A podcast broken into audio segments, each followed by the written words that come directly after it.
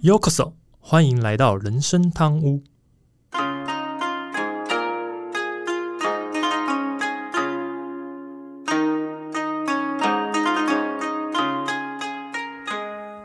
话说今天录音的时候是十月九号，嗯，是，然后十月八号的时候才刚去玩回来，我啦，我自己就刚玩回来，对，嗯，然后觉得还不错，算一个新的体验。这一次是去那个六福村住他的饭店六福庄，然后睡醒就有那个动物可以看，觉得还蛮蛮蛮 好玩的这样子，对。嗯然后刚好这次六福村他们也算是蛮早就开始做这所谓的呃一个主题活动，跟万圣节有关。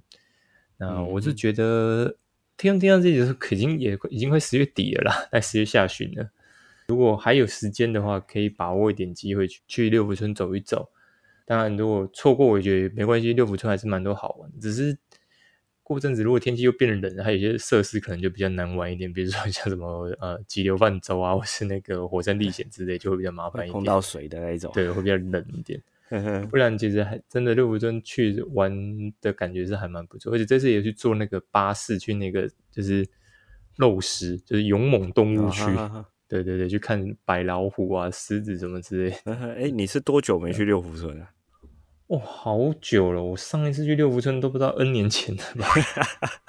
可能十年以上有咯。小朋友出生之后不太能去六福村啊，因为六福村的设施不适合小朋友，反正都会去六福村隔壁的小人国。对，隔小人国就在附近没多远。哎，那边是的的确比较适合。对对对对，真的很久没去了。就这次去的时候，就是对于它有些怎么讲，呃，环境啊什么方位，还是印象蛮深刻的。这样子就哎，对，这边走进去就是往这边就是往动物，往那边就是去玩什么之类的，还是蛮不错的啦。然后，呃，六福庄本身我是还蛮推，因为饭店算蛮干净。我们那个房间住比较大，因为我们那个房间里面是有呃，就是两层楼，然后嗯总共有三张大的双人床，所以一间哦房间可以住到六个人。但最特别的是，我们的房间打开后面阳台落地窗之后，就有看到一条可能算是人工小溪吧，人工溪流这样子。嗯，然后那边就看到那个鹈鹕、大嘴鸟嘛，哦再看到就看到那个水豚，很可爱的水嗯豚，就在那边哦走来走去啊，在那边吃东西什么之类的。嗯哼，听起来是可爱动物区。对对对对，还蛮好玩的。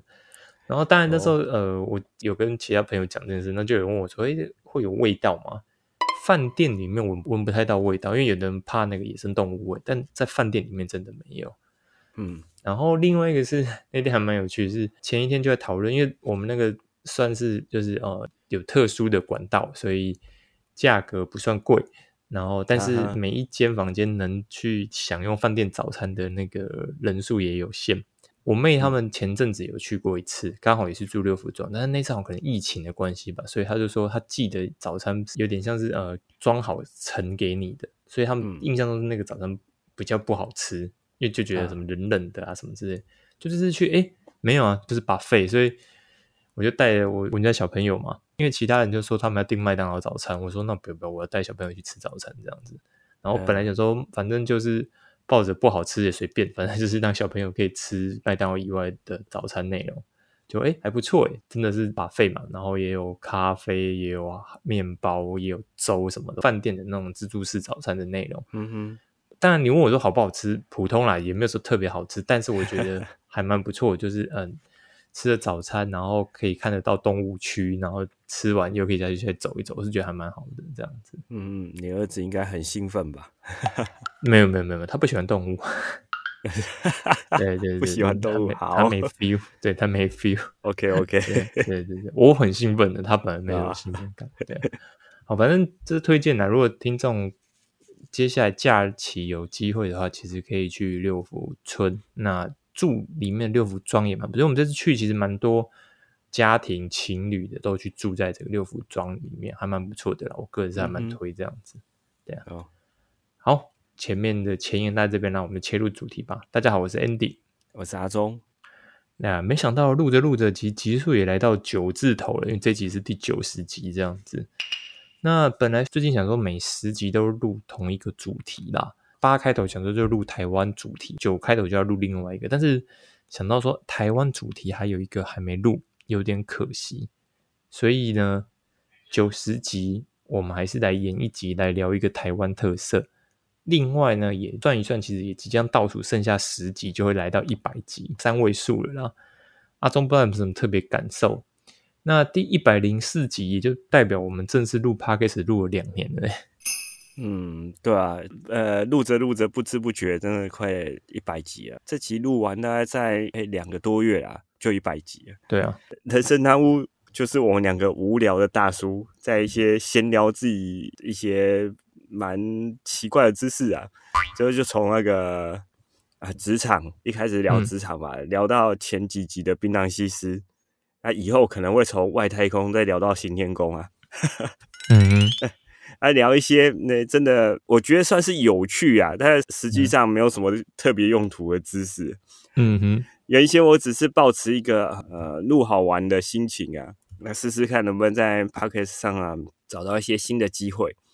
结果录到现在啊，还没红起来。但因为有一小群固定的听众，所以我也就坚持着每周一定要呃准时更新这件事情。嗯哼，那我当初真的没有想到，居然能够撑这么久。我想说，一年一年多，大概如果没什么人在听，有人就就收台了之类的。嗯，所以我想，Andy 应该是刻意不让我知道后台数据，可能是这个原因啊。如果知道没什么人在听的话，应该很快就果断的放弃了。没有想这么多啦，只是对啊，只是觉得，因为那后台，哎，在这是毕竟我们之前上传的那个后台，它就没办法用共用账号，不然你共用账号我申请，你可以直接去用，对啊，嗯哼，但是没有想那么多啊，只是说，当然，呃，就会觉得说，反正后台我自己在处理，然后有看到一些什么特别的数字，就分享给阿忠，也没刻意隐瞒啊，对啊，只是觉得，不过就像阿忠讲的，就是没有想到，呃，最近这个在。听众部分真的是有一批就是蛮稳定的听众，另外一个是 YouTube 那边也蛮有趣的，因为自从我们讲了这个香港巨星这个主题之后，嗯，YouTube 的这个订阅数也稍微增加一些，然后在那集之后，就是有固定的一些听众都会来听我们的这个 YouTube 版本的这个人生堂屋，嗯。我在猜，也有可能是一些香港的听众们这样子。那我也是蛮感谢的，因为呃，虽然说，但因为我们不知道是谁，本身听众是谁，我们不知道。嗯。可是总觉得，呃，靠着录 podcast 跟听众们拉近了不少的关系，靠着我们聊的这些特别的主题，然后来大家有一些认同、共同的感受，这样子。嗯。那也算是呃。有机会的话，就当然是再多录一些内容来跟大家分享啊，这样我觉得还蛮不错的一点。对啊，嗯，是啊。好，那这一集主题想聊的啊，其实真的是我到日本之后，我才有一个很明显的感受。这样子，当然因为可能因为以前去日本前，我真的没出过国，所以我对于国内国外的没有这么明确的一个认知。是我去日本之后才发现说，哎，如果我们没有去住这个有提供早餐的饭店啊。一大早你要从饭店出发去旅游的话，就是比如说你从京都或从大阪你要出发去另外一个点的时候，你会发现很难找到早餐店可以吃早餐的。这个跟我们在台湾就有完全不同的感受，因为台湾的早餐店几乎是三步一小家，五步一大家，甚至你同一条街上面还有看到三四家早餐店的。像我们家附近也就是这样，就一条巷子里面就三四条早餐店这样子。对啊，虽然说。呃，这些早餐店大多都会出现在学区或是有许多企业的一个区域。不过不管怎么样，你会发现在台湾呢，要买个早餐真是一件轻松的事。所以本集我们就会来聊，为什么台湾的早餐店这么随处可见。对你这样说起啊，我家外面那条路上面应该也有三四家传统的早餐店，就是一般的西式那种汉堡三明治那种早餐店。啊，其他的。有卖早餐的店也还蛮多间的，嗯哼，对啊，这样算起来，早餐店真的是台湾的特色之一啊，那到处都有，只要你走出门都不怕没得吃。嗯哼，说到这个，也有许多之前国境还没封闭之前，也有许多的外国人、外国观光客来台湾，除了夜市之外啊，嗯他们也会特地去体验一下哦台湾的早餐文化，去享受一下早餐这个美食。嗯那说到早餐呢、除了我们常见的像中式的那些豆浆店卖一些烧饼、油条、饭团啊、水煎包之类的，也有一些是像西式的卖一些汉堡、三明治、吐司。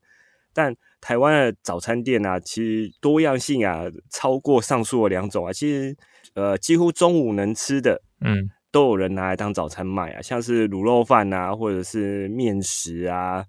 啊，像我家这边还有一个卖俄阿米耍的面线的，他们其实都是从大早就开始卖了啊，像是一些青州饺菜也有。举例来说啊，像最著名的就是啊台南的牛肉汤，嗯。那台南牛肉汤基本上就是从清晨大概五六点就开始卖了，嗯。每个人就是一碗牛肉汤，一一碗牛肉汤，一碗饭饭呐、嗯。他一早就可以享用这种丰盛的早餐，可以说是真的爽啊！阿忠刚刚讲，比如说像我去台中工作的时候，我才知道台中他们早餐是吃那个很油的面，对，还加他们那个辣酱，那个东泉辣，椒酱，对对对对。然后到高雄去台南之后，我去吃那个丹丹汉堡，才发现，啊哇，那个丹丹汉堡也太丰盛了吧！里面炸鸡的汉堡之外，还有油，刚刚阿忠讲的面线啊，什么一大堆，还有粥啊。然后呃，我去云林的时候，我们去亲戚家住的时候，早餐起来吃的是鱼汤，啊，鲜鱼汤，就真的是一碗来，然后这汤超好喝，然后里面有一块超大块的鱼肉这样子，所以嗯哼，就像阿忠刚刚讲，真的是什么都可以当早餐，反正你知道中午想吃的或者一般成 人都可以当早餐，各地的早餐的内容真的都不一样。好，不过其实，呢在这个一九五一年，也就是大概民国四十年之前，台湾啊还是以这个农业为主啦。台湾的农民啊，主要是因为他要负担这个地租，所以大多数必须耕种大量的土地来维持家计。所以呢，常常这些农民们就是清晨起床就到农地去工作，中午是没有吃正餐的啦，由这个家中的眷属带一些点心到田里简单果腹，然后直到这个一日的农事结束之后才会回家吃晚餐这样子。所以在当时，其实那个社会其实是没有午餐文化，就农业社会那时其实是没什么午餐文化，所以早餐跟晚餐就一样重要，因为早餐吃完之后就要开始去做这个算重活了啦。还蛮辛苦的这个农业的这个内容，所以他们为了要维持一整天的体力，那主食就会以干饭啊，配上青菜啊、酱菜啊这些相关的内容为主。所以你听起来就像阿忠刚讲的，说这跟吃中饭有什么不一样？很像啊，跟我们一般吃中饭、晚饭哪有什么不一样？可是古时候不是听到吃粥吗？对，其实那时候大概就是大部分是老人跟小朋友才会吃粥，大概可可能比如说。考量着老人的牙齿和小朋友的牙齿，怕他们咬不动或什么所以，才会用粥的方法来让他们比较容易进食。但当时大概是这个情况分类。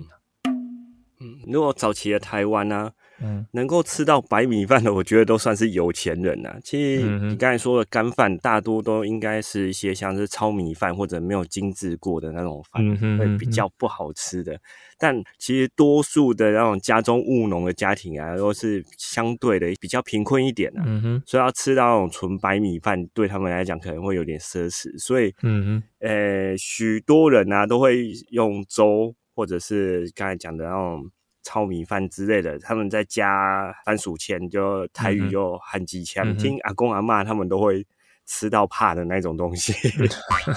对，再加上像刚才说的酱菜，就解决一餐，所以。才会有些人说，早期台湾早餐就是呃家里会有吃粥啊这种习惯，像是农业啊到工业时代，从一大早就是要从事一些大量需要体力的工作啦，一大早这个就需要吃饱饱的，才可以维持一整天的体力，能够避免那种血糖过低导致没有精神的状况。嗯哼所以啊，我们的长辈们常常会跟我们说啊，我们小时候也会常常听到说，哎，早餐是一天最重要的一餐这种说法了。就从这就可以理解一件事情，因为那个时代才不会有人在意什么身材有没有说啊，我们早餐吃少一点啊，今天早餐没起，晚起来就算是不要吃这样子，没有，一定要吃。为什么？因为没有吃就没有力量做工作，所以大家都会拼命的想办法吃多一点，吃饱一点。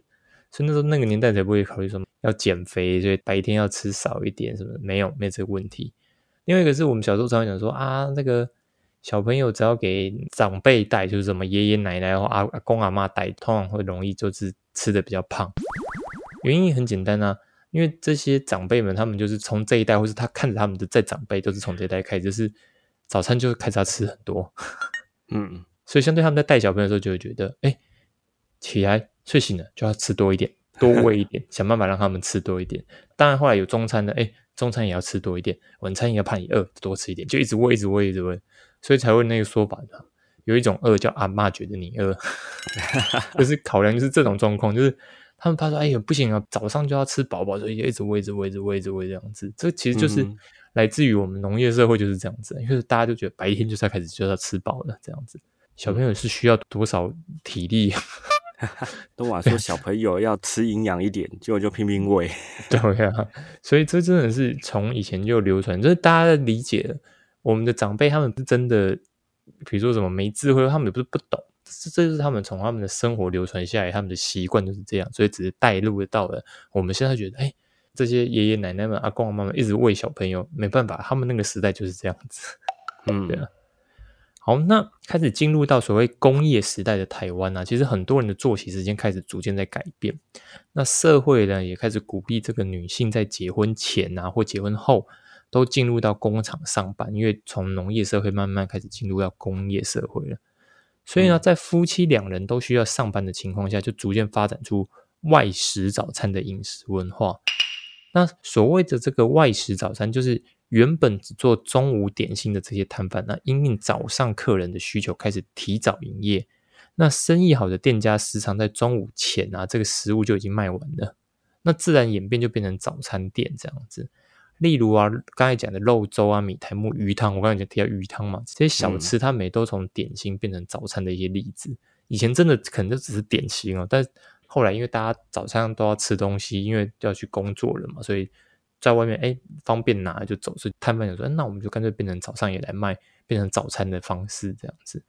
那呃，以观光客来台湾台北市最有名的这个富航豆浆，其实它大概也是在这个时间，就是一九五八年创立。那那时候正是这个外食早餐文化兴起的一个代表之一。嗯，那说到富航豆浆，可以说是那个疫情前啊，许多外国观光客必来朝圣，而且是必吃的早餐店啊。嗯哼，如果要去吃的话，真的要早一点起床，晚一点到的话，那个排队的人潮可以直接从二楼排到捷运站出口，真的不夸张，有时候一等都要等个一个小时左右。嗯哼。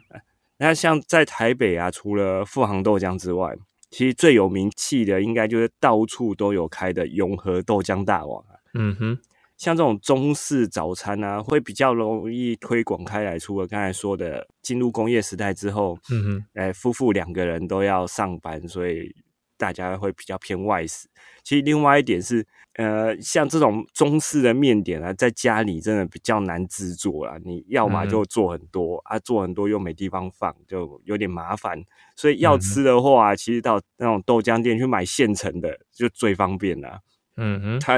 也提供了除了传统的那种粥饭面之外的一种选择啦，可以说是当时这种与众不同的早餐滋味啊，也渐渐的。让很多人大众所接受啊，使得让这个时期早餐店开始流行啊。对啊，这个富航豆浆，不要说观光客了，有时候我不知道中公司有没有。我们公司因为之前常常会有所谓的国内的这个就是员工旅游，嗯，真的，一群人要一起去，就是在国内可能找一个景点去旅游这样子。那导游就是从台北带你出发嘛，啊，那第一天就会说，哎，有没有附早餐？导游就会说有有有有附早餐，而且还附很有名的富航豆浆。但我记得他的烧饼只要放一阵子之后就会变有点轮，没有那么好吃。我们都是吃饭团啊，一般都是饭团啊，配什么对？但是就是是我只想表达，就是说，连这个旅行社都会拿富航豆浆早餐当成一个噱头，或者来跟你讲说，哎、你看有我们有帮你准备是富航豆浆哦，很有名哦，什么之类的这样是。是是，对啊，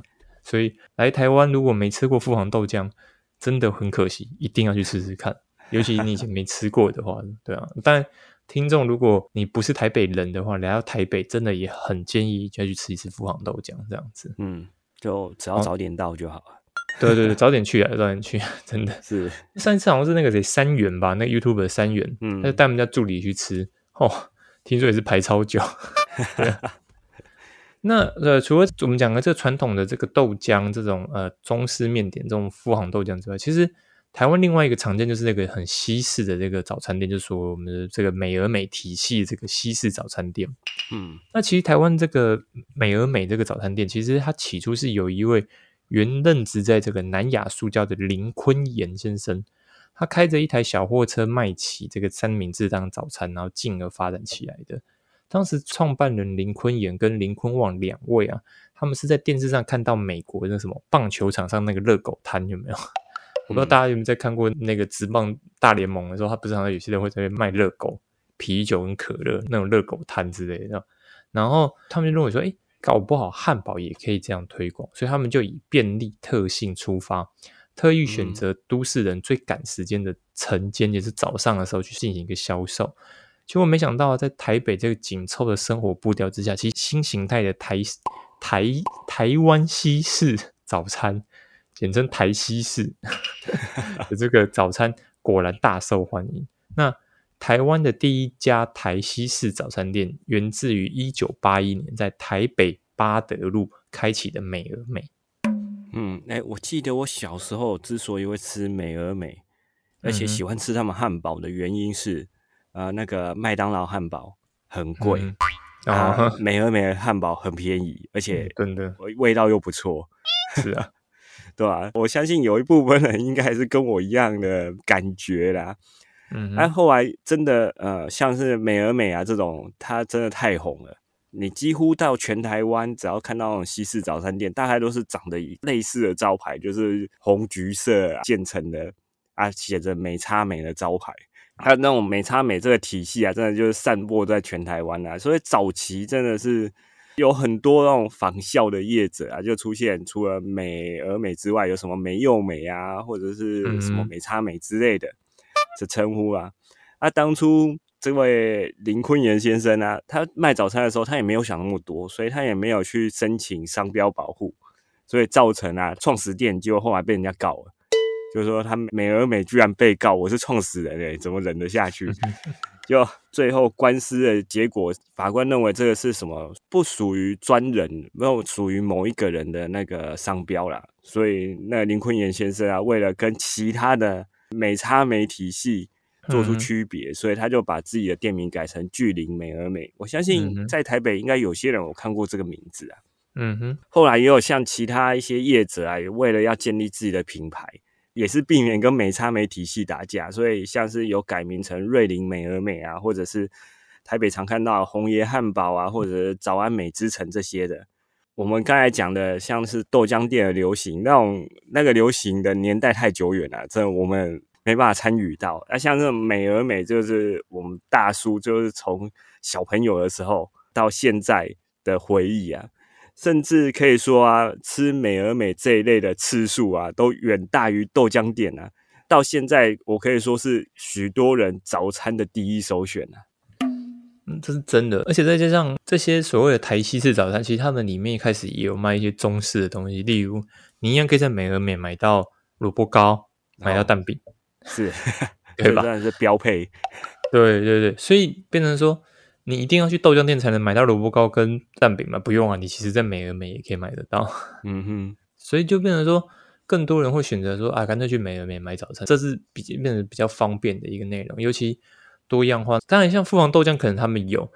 可是更多的，比如说像刚刚讲的，可能一些永和豆浆或是其他一些豆浆店，你进去，毕竟你还是什么都要自己另外点，比如说我要一个蛋饼，我要一个饭团什么，就是你要分开点的。嗯，那像美而美体系，其实他们后来有很多这种台西式早餐，其实他们后来都真是做出套餐组，比如说哦是，给你点一号餐或二号餐，那一号餐里面可能就是有什么什么什么加饮料，什么什么什么加饮料之类这样子，所以到后来更方便是大家就直接说哦，我要一个一号餐，哦，我要一个五号餐，什么之类的，嗯那就可以吃不一样的内容了。所以这个真的是像阿东讲，我们两位大叔从小到大应该最常跑的早餐店，应该就是数美而美，真的是没问题的。对啊。好，那当然，听众或许会好奇说，那台湾早餐店到底有多少间？我们讲了这么多，真的有很多家早餐店吗？其实台西市的这种早餐连锁店啊，意想不到有经过统计是高达一万一千四百六十五家，嗯换算起来大概平均每两千零七十七个人就有一家这种台西式早餐店，密度呢相当于总数一万一千四百四十三家的四大连锁超商，而且、啊、这个还是二零二零年统计的资料哦，目前不知道还有没有在持续上升中，所以从这个数字大家就可以知道，台湾到的处看得到早餐店买早餐，真的不是乱说，密度之高啊，快称得上台湾奇迹了。嗯，这我同意。这个统计数字啊，光是西式早餐店就已经跟嗯便利商店一样多。那如果我们再加上中式、台式啊，甚至是有些路边摊的数量啊，嗯，这可以说是早上出门根本不怕饿到啊。嗯而且 这种早餐店买到的大多都是现做的啊，真的是太方便，而且真的品相太多了。以至于啊，现在有超过八成以上的人其实都是外食早餐啊。我想全世界大概也只有台湾有这个现象，那种外食早餐的比例也是也算是一种台湾奇迹啦。真的，像我公司附近，呃，因为有个区块就是很多那种餐车嘛，下捷运经过那个餐车边，发现每一摊都是一堆人在那边排队在等这样子。对啊，就大家都轮流在买这个早餐，然后真的觉得哇，好夸张哦，因为大家都是外食，太习惯，上班族都习惯外食这样子。啊那这边要特别提到说，为什么这样的早餐店这么受欢迎呢？其实，如果你把它统整，最简单就是效率跟经济实惠嘛。毕竟，嗯你去买一份早餐，只要不是遇到所谓大排长龙，比如说你真的像刚刚艾总讲富航豆浆那种，就是你要跑二楼排到捷运站门口这种很扯的之外，大概你一份早餐，通常我们去美而美或者你你去永和豆浆好了，你点完到你拿到早餐五分钟，应该已经是很很多的时间，就五花到五分钟才拿到早餐，已经算是蛮花时间的一种了。嗯哼，十分钟才拿到，这个应该真的已经很极限。然后我我点完要到十分钟才拿到我的早餐，好夸张！这些早餐你一个饮料加一个人真的是铜板价，几个铜板就可以解决掉这个早餐的部分。当然这几年因为呃物价的上涨啦，所以可能开始渐渐的铜板可能解决不了的问题，要拿出钞票了。但是嗯必须来说，呃，如果相较于你自己赶时间的是上班族啊，尤其是像我跟我们家太多，现在都已经是在要上班的这个父母，我们是真的来不及准备什么丰盛的早餐给小朋友，所以像这样早餐店真的帮了大忙。反正嗯随手带着经过，哎，就买一个给小朋友带去，或是小朋友如果自己也够大，像我们以前国小高年级或是国中的时候，家长就是给我们零钱嘛，或者给我们早餐钱，叫我们自己去买这样子。大部分后来的小朋友其实从小到大都是经过这样的一个外食早餐的一个习惯，所以你也可以理解为什么我们长大后都很喜欢，因为我们从小就开始是这样子的一个内容。觉得这是非常正常的一件事情。对啊，那像刚才讲的嘛，那种早餐店的尖峰时间，呃，像是大家上班的时间，那个时间真的是最忙，大概就是七八点左右的那种那种时间，大家要上班上课啊，所以大多数要赶上班上课的人呢，都会比较没有耐心等啊，所以如果一间早餐店啊点完餐之后还要让客人等超过十分钟，那大概都会被评价是那种啊，这间早餐店动作很慢。下场的结果就是啊，我就尽量不要来这边买，因为我买了可能会迟到，或者是直接列为拒绝往来户的情况啊。啊，其实我也蛮佩服这些开早餐店的人啊，因为他就是工作压力这么大，出餐一定要快，不然呃会被骂。所以啊，每个店员啊都是那种在高压下工作啊，那他们在这种情况下还能不会那种脸臭？臭脸对客人啊，还要保持亲切热情，这个我觉得挺不容易的啦。我只能说，这是你可能去早餐店还不够多。我们公司附近，呃，之前我后来已经很少去了。但是之前我在我们公司附近有一家早餐店，我都戏称是吵架早餐店，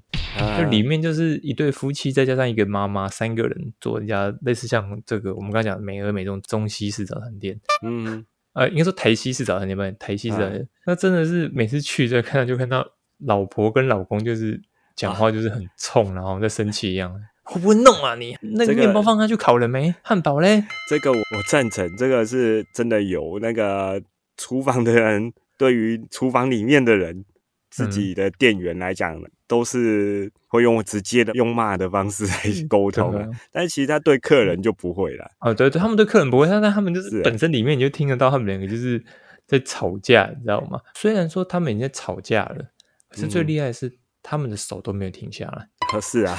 就他们还是一样可以准时把餐弄给你，嗯，这样子。那其实还有另外一个可能，我觉得阿忠很喜欢去早餐店的一个原因呢，就是现在去早餐店都发现老板都会说什么，说帅哥今天要吃什么这样子，大家会讲说，哎呀，那每个都叫帅哥。啊，当然女生就叫美女啊，但是我觉得自己自己是一种人情味的一种表现，尤其啊，你去一些很常去的这早餐店的时候，不但闲聊之中就会增加一些交流，甚至某些早餐店的老板。他只要看到某个客人，立刻可以说他习惯吃的早餐内容，这真的会让你令人感动，表示老板都有把客人记住。虽然呢，有时候想吃别人，但老板已经讲说，哎，是不是老样子？你会想说，啊，好，虽然他们讲老样子，我也不想再换了，至少又点了一样的这个状况，对啊。像像早餐店阿姨这种一定要学会的技能啊，就是嘴巴要甜，而且真的要亲切啊，就是里面就算在吵架。转头过来就是另外一副商业表情，对每个客人啊，一定男的就是帅哥，女的一定都是美女啊。啊！不过我这一点，我也不是因为这一点去早餐店的原因啊，我自己对帅哥这个词倒是挺无感的。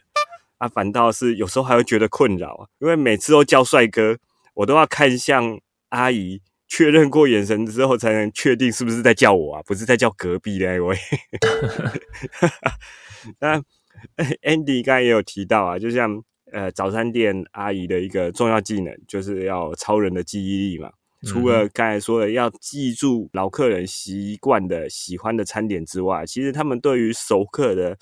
喜好的口味跟习性也要记起来。嗯啊，克制化这部分啊，不用讲啊，像有些人不喜欢太油，啊，有些人呢不加洋葱啊、番茄啊、胡椒、美乃滋。这样熟客来店里一次啊，就不用每次都要重复的说一次。嗯哼，早餐店店家只要对熟客说：“哎，一样嘛。”熟客只要呃一样，或者是点点头、微笑一下，呃，其实就可以马上就拿到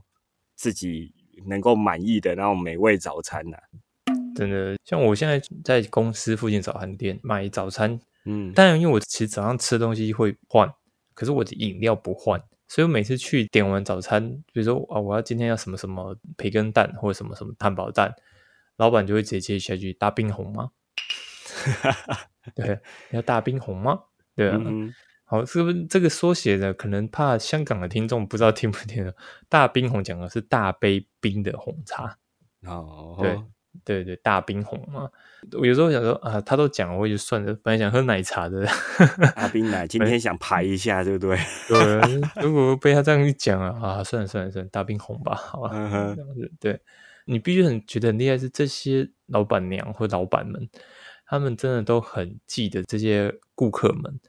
那像我们家附近的早餐店啊，因为我跟我们家太座就是没有常常一起去吃早餐。因为大部分都是，比如说以前可能他还在家里工作的时候，他会带小朋友去买早餐，然后我是专门假日去买早餐的人。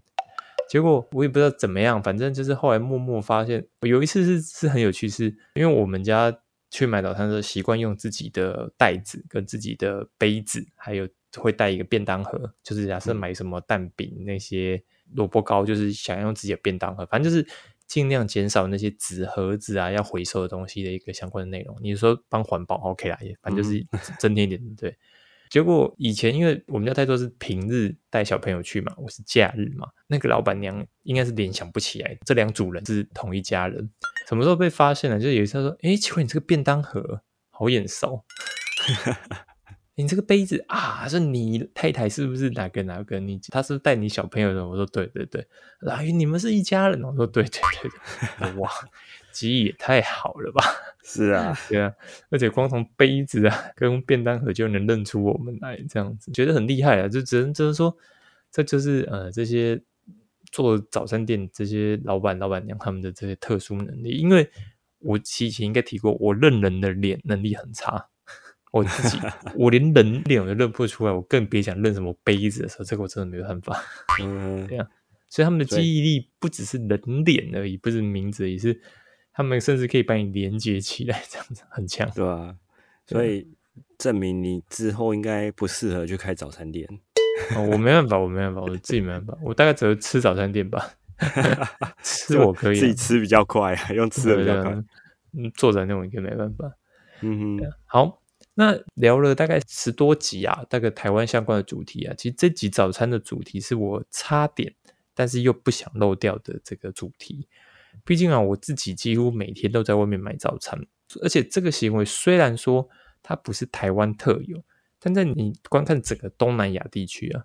早餐可以卖到文明，而且密度又高，同时具备这两个，我觉得那就大概只剩下台湾了。嗯，上次还看到这个 YouTuber 就讲那个三元嘛，他是带助理在台北附近到处吃早餐啊，这种便利的一个饮食习惯，其实连日本人都赞叹不已。问阿中大概能理解。我们去过那么多日本的地区，唯一说真的离开饭店早餐找得到的，大概是名古屋了吧？对啊，对啊，哎，那不得不说啊，那个以观光客的角度来讲啊，日本文化，他们大多数都是习惯在家里吃完早餐才会出门啊。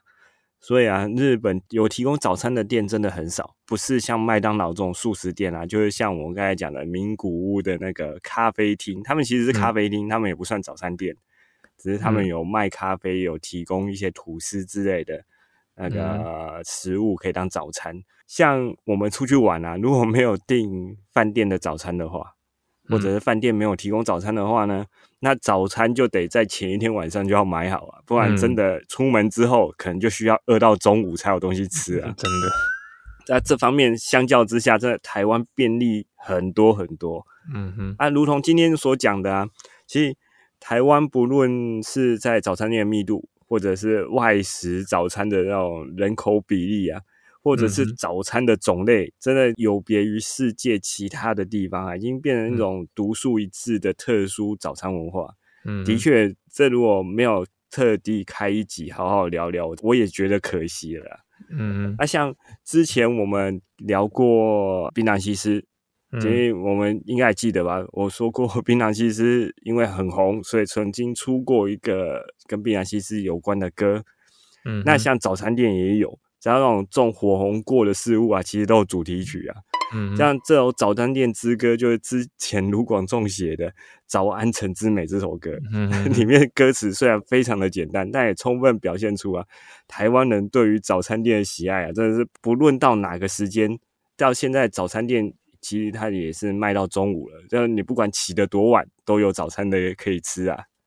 哦，几乎有的是卖到下午一两点都有了。嗯，对啊，对啊，必须很诚实说，这台湾真的是这个便利性啊，卖这种吃的东西，真的便利性真的太高了。你根本不用担心，早餐店大概五点六点多就开始，你六点起来也可以，你七点起来也可以，八点起来也可以九点起来也可以，你甚至假日你睡到十一点去早餐店，发现还是有。是啊，对啊，而且现在还更便利的是什么？还有 Uber E，很多现在早餐店除了做这个来店内吃的这些客人之外，其实他们很多都还要再顺便做这些外送的这些部分，所以要真的觉得这早餐店真的是帮助大家很多，而且对我们的文化来讲，真的是一个非常强烈的一个特色呢。因为有时候我常，比如说像我要去买早餐，就发现哎，已经有 Uber E 把那个买好的早餐放在那个我们家社区的另外一个那个所谓的外送区了。发现啊，有人原来今天不想出门，已经去点好早餐了，这样。早餐店就在巷口，为什么会走出去呢？哦，你不能这样讲啊，有的人就是不愿意走这两步路，对啊，很奇怪，我也不不了解。对啊，明明就很方便，但是还是有人喜欢用外送的。对啊，另外一个是刚讲名古屋这个还蛮有趣。其实这个我们去的时候最有名的一个咖啡厅叫孔美达嘛，啊，是对。其实 Komeda 现在在台湾也已经有所谓的分店了，只是比较有趣的是，讲一个听众可能比较难想象的是，我们一般认知在台湾的早餐店，就是那种台西式早餐店，比如说你可能是比如说哦，我点一个套餐，比如说五号餐，然后他跟你们说，哎，那你可以配十五块钱的饮料啊，如果你要加大，就是再加差价，比如说再加五块之类。大概我们遇到是这种，嗯哼，阿忠应该遇到的也是这种比较多。是啊，对对对。可在口美达完全不一样哦。我们刚刚讲的是买餐点送饮料，在口美达是，对不起，你是点咖啡送早餐，早餐是送的，这就能听出两个国家不同的差异。就在我们的这边，饮料是送的，不管你是送什么红茶、送绿茶、送咖啡什么，不管，饮料是送的。站在日本来讲，我们没有没有没有来的人是为了咖啡，早餐是附赠的。对啊，所以这就是我想讲很有缺点，就是。所以我也为什么我们在整个呃日本来讲，逛那么多地区，真的少数有早餐的地区比较好一点的，就是这个名古屋，因为他们的这个咖啡厅文化真的很强烈。其他就像阿忠讲的，哦，大部分我们都一定要前一天晚上先去便利商店买好面包或什么之类，不然你隔天早上可能真的都没东西吃。对啊，对啊，真心提醒听众们，如果你要去日本。没有订饭店早餐，请记得每天准备好你的早餐再回饭店，就是准备好隔天早上再回饭店。不然你早上要去找早餐，你真的很难找得到你想吃的东西。嗯，最多一个就是你得再去便利商店买。对啊，那便利商店买的东西你能吃的习惯，我又不确定，所以还不如前一天晚上挑好了再回去，或者是说你要买什么蛋糕什么比较方便。反正就是前一天准备好会比较好一点。比如说日本啊，我觉得蛮多地方这个早餐文化跟台湾真的都没办法相比。台湾的早餐真的是方便，所以千万不要认为你去到日本就啊应该跟台湾一样方便嘛？没有，这点真的是台湾方便很多很多这样子。好，那今天差不多到这边啦。我是 Andy，我是阿忠。如果你还有任何想要跟我们分享和讨论，都欢迎透过主页资讯栏里面有回馈网站链接、信箱、粉丝 IG 私信留言给我们哦。另外，目前也开放小额赞助，听众如果喜欢我们节目，希望你赞助人生汤，我让 Andy 阿忠做出更多优质内容。如果是 Apple 派的听众，请不吝给我们评价，让我们得到鼓励。好的，我们下周见，拜拜，拜拜。